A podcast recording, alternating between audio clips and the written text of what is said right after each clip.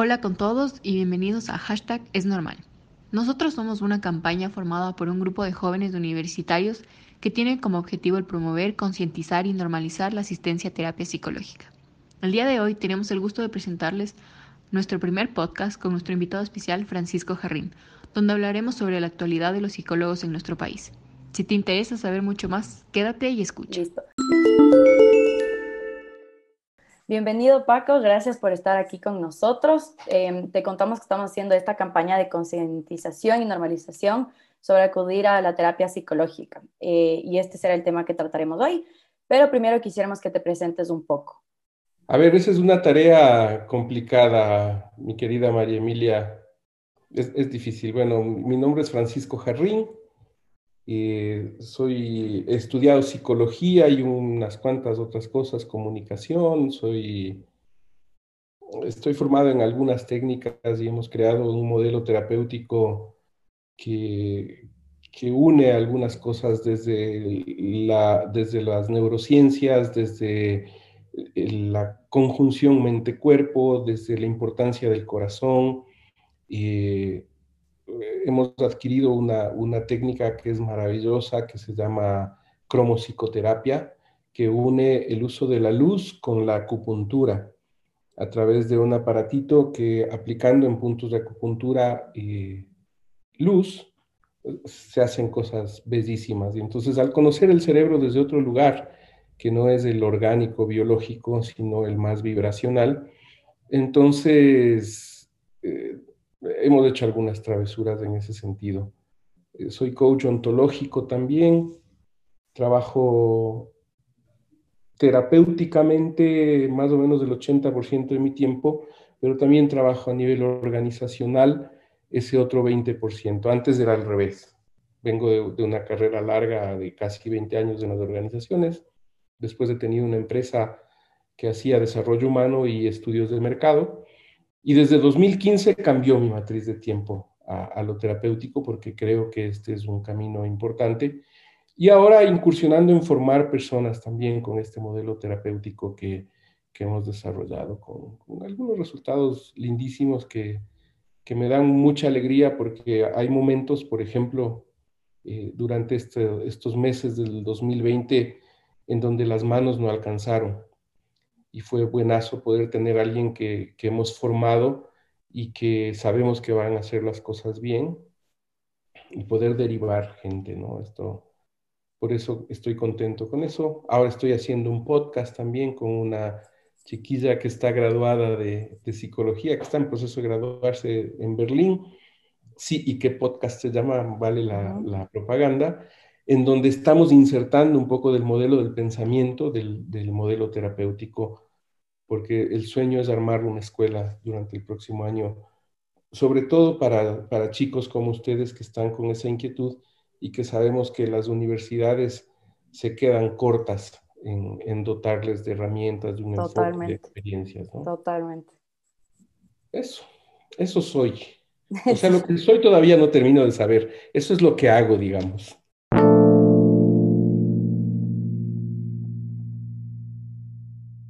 Listo, muchísimas gracias. Qué, qué, interesante todo lo que nos cuentas, Francisco. Y justamente con, con esto de todos estos modelos que tú cuentas y, y, con todo esto de la importancia de entender eh, al humano de una manera diferente, queríamos preguntarte, ¿cómo ves tú la situación de los psicólogos en el Ecuador? O sea, queremos referirnos a que si se le, tú crees que se le presta la importancia necesaria al hecho de acudir a terapia o todavía es como un tabú, la gente todavía le tiene como un recelo al, al asistir a la terapia psicológica? A ver, varias cosas escucho en tu, en tu pregunta, Isabela. Y, mm, lo primero es que siento que hay un gran tabú. De hecho, en el, en el podcast del que les he hablado, hay un, hay un episodio que se llama El tabú de la terapia, ¿no? Uh -huh. Uh -huh. Y, y, siento esto. Es más generacional yo ahora siento que chicos de su edad no tienen ningún drama en, en que les, les entra una voice note, responde y dice, espera un ratito que estoy en el psicólogo.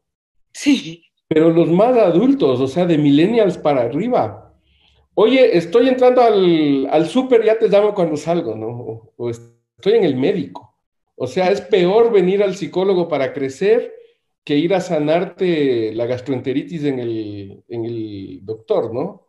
Porque hay todo un tabú que, responde a cómo se, se, creó la psicología y ahí hay la otra parte que siento en tu pregunta, que es la, la incapacidad de los psicólogos de entender el comportamiento humano y de querer crear teorías patrimoniales sobre esto.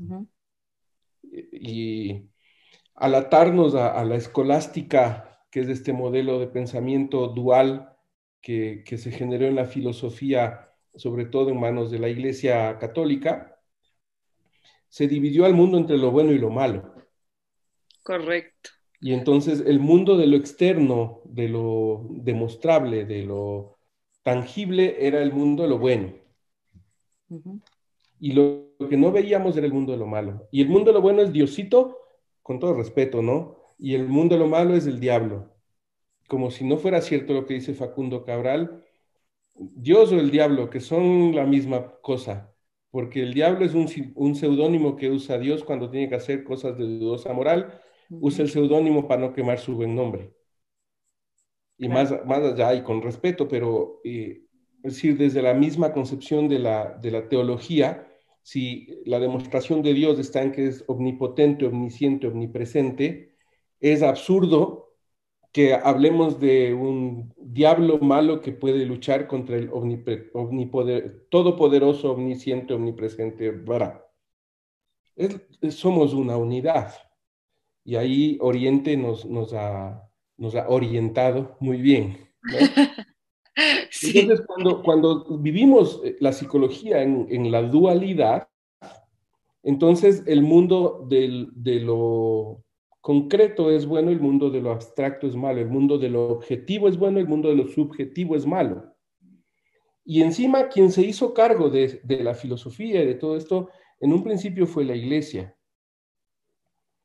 Y entonces se lo mezcló mal con, toda, con todas las creencias, que es una de las cosas que pasa a muchos psicólogos que dejan entrar sus creencias a la consulta, cuando es respetable, ¿no? Cada quien tiene sus creencias. Esto es una creencia mía. Pero cuando yo estoy en consulta, puedo hablar con alguien absolutamente católico y hablarle en su lenguaje, o con un ateo y hablarle exactamente en su lenguaje, que esa es una responsabilidad del psicólogo, ¿no? Claro. Sí, de acuerdo totalmente. Además que eh, como siempre nos han dicho en varias clases, igual es, importante que nosotros como psicólogos o terapeutas sepamos adaptarnos al paciente porque también tenemos que conocer eh, diferentes perspectivas y así encontrar la, mejor manera como de ayudar y de, poder aportarle a la persona. Entonces, justo em, queríamos saber también que, por, aparte, ya nos respondiste un poco esta, esta pregunta que te voy a hacer, pero ¿Por qué crees, o sea, cuál crees que es la razón principal de que, de que exista todo este tabú? Aparte de, digamos, de todo esto como la, la tradición supernatural que había en base a la psicología, ¿qué crees que es lo que les limita a los jóvenes ahora? Porque sí, todavía, digamos, nuestros compañeros o nuestros amigos sí van a, a, terapia y acuden al psicólogo de manera mucho más común, pero hay ciertas personas que todavía tienen esta idea de, ah, el, el psicólogo no sirve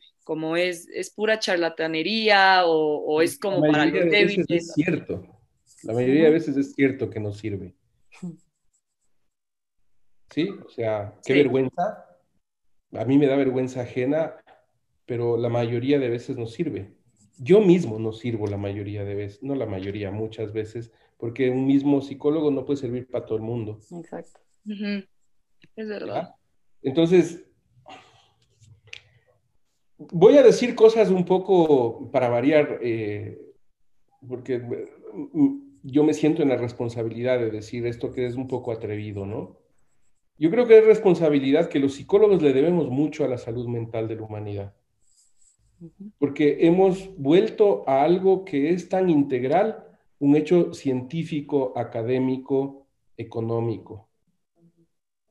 Ese es el gran problema el, tema de la psicología es una ciencia integral que necesita de la ciencia, que necesita de la espiritualidad. Y no con eso estoy diciendo de una religión. La espiritualidad es un sentido humano que nos conecta con lo trascendente. Necesitamos, además, un permanente proceso de alimentarnos de la sociedad, de estar conectados con la sociedad. Necesitamos abrirnos a escuchar, a escuchar y a escuchar y reconocer que nosotros no sanamos nada. Es la persona la que sana. Nosotros somos facilitadores. Eh, yo siempre les digo a, las personas para las que trabajo en los antiguos cines de Quito, eh, había un señor que te mostraba dónde era tu silla y tenía una linternita. El, cine estaba totalmente a oscuras. Y entonces te mostraba con la linternita y te mostraba ahí, ahí está tu puesto y te iba acompañando hasta que te sentabas a ver la película. Ese soy yo. La guía. O sea, es un, como un facilitador para que no te tropieces y vayas más rápido, porque solito podrías llegar. Claro, es verdad eso. ¿Ya? Eh, y entonces el, gran problema es creer que esto que es una ciencia es solo una ciencia. No lo ven como un arte, no lo ven como un hecho espiritual y no lo ven sobre todo como un acto de amor. El amor es lo único que sana.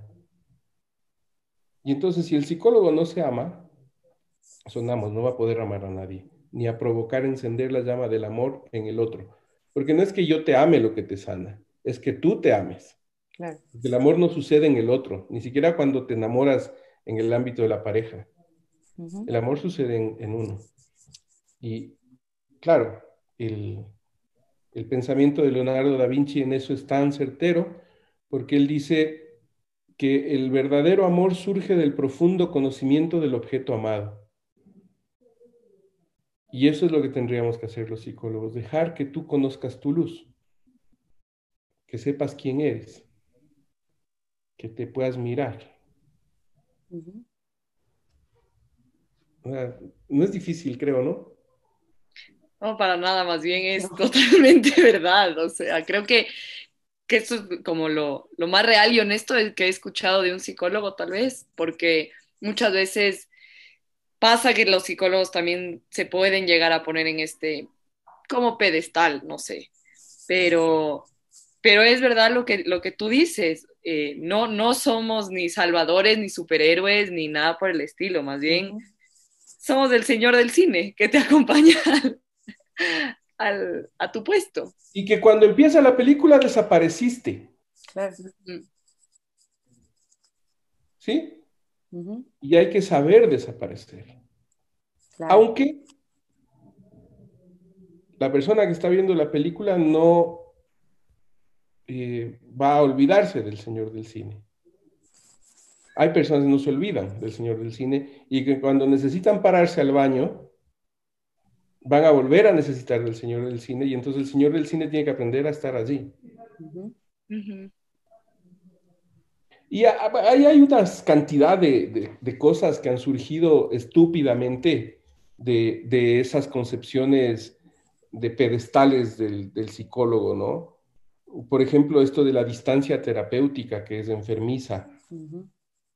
no, no me puedes llamar, o no, no podemos ser amigos, o no podemos tener una relación, o no puedes ver al resto de mi familia porque esto surge de que es la interpretación mental que hace el psicólogo la que le sana al paciente. ¡Qué tontería! Porque entonces cuando conozco, y, es una práctica mía, me van a mandar presos. Si es que estuviéramos en algún país donde esto esté regulado, que es una cosa afortunada todavía acá, ya estaría preso yo porque yo abrazo a mis pacientes. Y amo abrazar y muchos aman que yo abrace. Tengo una, una mujer maravillosa que es funcionaria en Naciones Unidas, que trabaja para la FAO en Italia. Y cada año que viene me pide una cita. Y me dice, solo voy para que me abraces. El abrazo. 15 minutos, dame 15 minutos. Mi agenda es una porquería, ¿no? Entonces, dame 15 minutos, Paquito, me dice, porque Y yo amo esa parte, pero en, otros lugares, me, si estuviéramos en Edad Media, me quemarían. Sí, seguro. Sí. O en los Estados Unidos me quitarían la licencia, que me la quiten. No me importa. Sí, justo en nuestra clase de ética de la psicología, no, no, es, que, no es que salí traumado con miedo, sino que, claro, vimos bastante del manual eh, y claro, todas las reglas que es que a cada año siguen aumentando más, o sea, siguen habiendo más como situaciones o problemas que necesitan eh, límites, restricciones, paredes, pero justo, justo, y creo que en algunas situaciones me acordé mucho de ti, no solo como mi ex psicólogo, sino ahora ya como amigo que te considero. Entonces, eh, en muchos aspectos dije, si es que tú hubieras sido como dice el manual estrictamente, o sea, estoy segura que ahorita ni siquiera te podría saludar cuando te veo, o sea, no sentiría la emoción cuando te veo, no sentiría esta conexión como que tan fuerte, linda y sana que tengo contigo, o sea, y para mí eso no tiene que ver como nos explicaban, que claro, uno tiene que entender el límite y la línea tan delgada que hay entre terapeuta, paciente y el riesgo que hay que se pueda volver algo más, pero para mí yo necesito tu parte humana, o sea, ese abrazo del que tú nos hablas es, es la parte más humanista que hay de tu terapia, que para mí, ajá, es capaz del principio, es lo que espero, es, tenía un día hecho pedazos, llegué y qué rico, te, me recibes con un abrazo. Ya, para empezar ahí, yo ya estoy lista como para poder abrirme y poder desahogarme. Y al final es como el símbolo de cerrar y de motivación, como ya, dale, sigue con, con tu día y nos vemos en la, próxima sesión. O sea, para mí es como algo tan, es, es, algo tan chiquito, se podría decir, porque claro, es segundos, así y ya. Pero, o sea, en, general tú y cuando te veo, cuando nos abrazamos, es riquísimo. O sea, el abrazo es lo mejor del mundo. Así que, eh, sí, o sea, estoy 100% de acuerdo contigo y capaz sí hay otras, eso sí, eh, ramas terapéuticas que no se enfocan mucho en lo humanista por otras razones, o sea, que capaz son más, no sé, frías o estrictas, pero tienen otros propósitos, como yo que sé, cognitiva conductual, puede ser, pero eh, creo que especialmente en esta época, ya como para eh, enrumbarnos un poco hacia la otra pregunta muy importante que, que te tenemos, es especialmente creo que en esta época, eh, que hace tanta falta el afecto físico, la socialización frente a frente. Em, no sé, o sea, ¿cuál crees que ha sido el mayor reto para ti? Que entiendo que has tenido algunas eh, citas, no sé si al día de las más, no sé, eso ya nos puedes contar qué tan a full has estado, que supongo. Em, en este tiempo de cuarentena, o sea, en términos relacionados al cuidado de la salud mental, ¿Cuál crees que ha sido tu mayor reto o en general hablando por los psicólogos en, este tiempo que hemos sido uno de los mediadores para que la gente sobreviva literalmente? Solo un apunte sobre lo último para luego responder la, nueva pregunta. todas estas reglas que se han inventado responden a que no hay un trabajo personal del psicólogo y entonces hay que protegerle al paciente de este psicólogo que no ha trabajado su conciencia ni su salud mental. ¿Sí? Porque entonces sí me voy a enamorar del, del, paciente y el natural proceso de transferencia y contratransferencia que hay y que es vital para el proceso, porque es un coadyuvante, se vuelve un peligro. El 93%, este es un dato de por ahí el año 94, de los psicólogos en el mundo se hacían psicólogos para solucionar sus problemas personales. Qué peligroso. Y por esto debería ser un requisito fundamental en la vida de un profesional de un psicólogo, primero hacer su proceso terapéutico y luego mantener un proceso terapéutico permanente. Yo tengo la persona con la que hago esto, con una técnica alternativa, pero que tengo todas las semanas mi sesión. Punto. No puede ser de otra forma. Entonces, si es que no se hace eso y el psicólogo cree que trabaja acá y que es una ciencia y que podemos medir, lo, perdimos. Por favor, que esa gente no toque, ni, ni abrace, ni mire y ojalá ni atienda pacientes, que se dediquen a investigación en una universidad.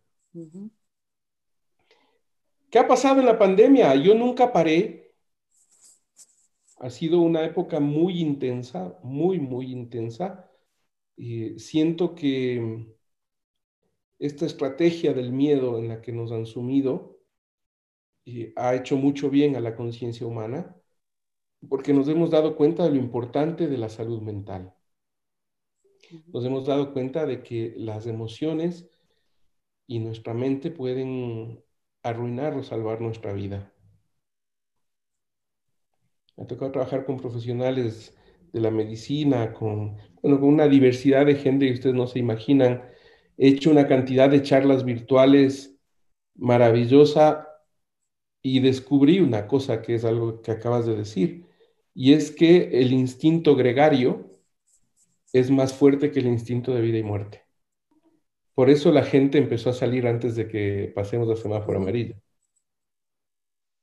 Por eso empezamos a encontrar otras estrategias de juntarnos, aunque sea entre dos o tres, porque necesito esto. El día jueves estuve a los años, les decía, en un taller que fue, era, son el directorio de una compañía que se veían a los siete meses, no se habían visto en persona.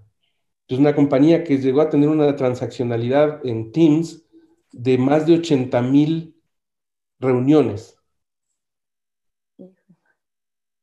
O sea, se hiperconectaron y encontraron que estaban más unidos de lo que se imaginaban, pero no se habían visto personalmente y no saben lo que fue esa vaina. No saben lo que fue esa vaina. Entonces, la necesidad de proximidad que tenemos es una cosa que ha sido importante esclarecer en la, en, la psique humana en este tiempo.